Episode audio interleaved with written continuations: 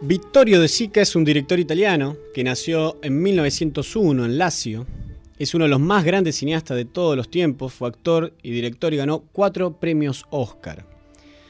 Vittorio De Sica fue una figura clave del movimiento cinematográfico conocido como el neorealismo italiano, al que contribuyó con dos destacadas películas.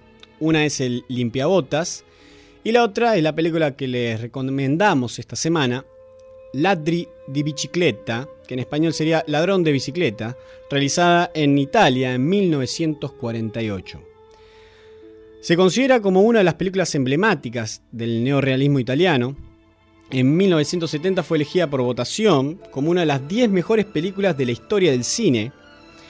El film está basado en la novela homónima de 1945, escrita por Luigi Bartolini, adaptada a la gran pantalla por Cesare Sabatini. La película se centra en el accidente de un trabajador. Está ambientada en la Roma de la segunda posguerra.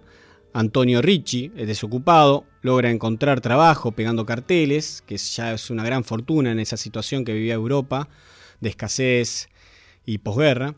El único requerimiento es que debe tener una bicicleta. El primer día de trabajo le roban esa bicicleta y es ahí donde empieza toda la aventura de Ricci y su hijo Bruno enfrentándose a la policía, los códigos callejeros, las brujas y la desesperación. No quiero contar mucho porque realmente es un peliculón que debe ser visto, eh, pero algunas curiosidades sobre este film es lo sublime y la hermosa actuación que nos brinda Enzo Staiola como Bruno. Solo ya por eso debe ser vista esta película realmente. Otra de las características es la arquitectura y el contexto de posguerra. Realmente se logra ver eh, en profundidad.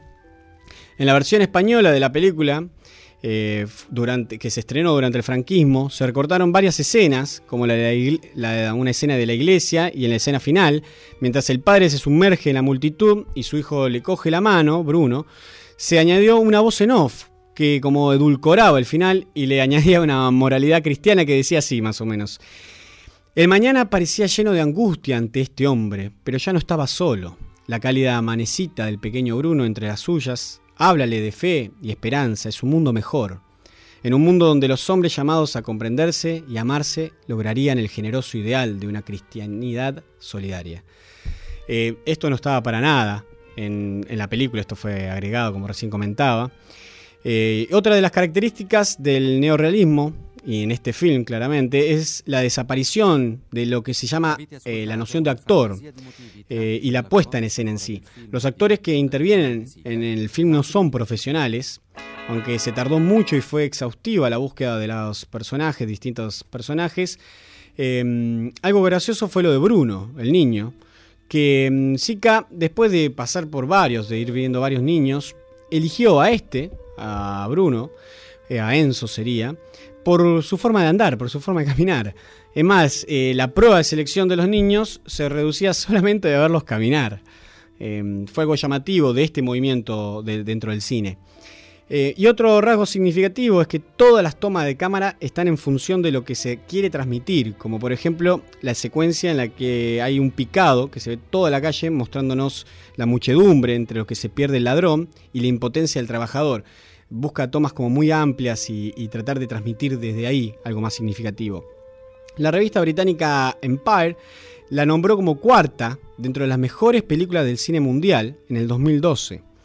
Así que les vamos a compartir en nuestro Facebook, también después lo vamos a subir a nuestra página web, eh, el lugar donde pueden ver la peli, Cults Movie, siempre lo decimos, hay un lugar ahí, eh, es un sitio web donde pueden ver esta película y tantas otras grandes películas del cine. También estamos escuchando de fondo la banda de sonido, el tema principal de Alessandro Cicconini. Eh, también les vamos a compartir la portada de la película y una escena de la filmación que es emblemática, donde se lo ve a Bruno sentado en el cordón en un momento culminante de la película. Así que bueno, esto era la recomendación que le tenemos para esta semana. Vamos a dejarlos con un poquito de la, de la banda de sonido de esta película de Alessandro.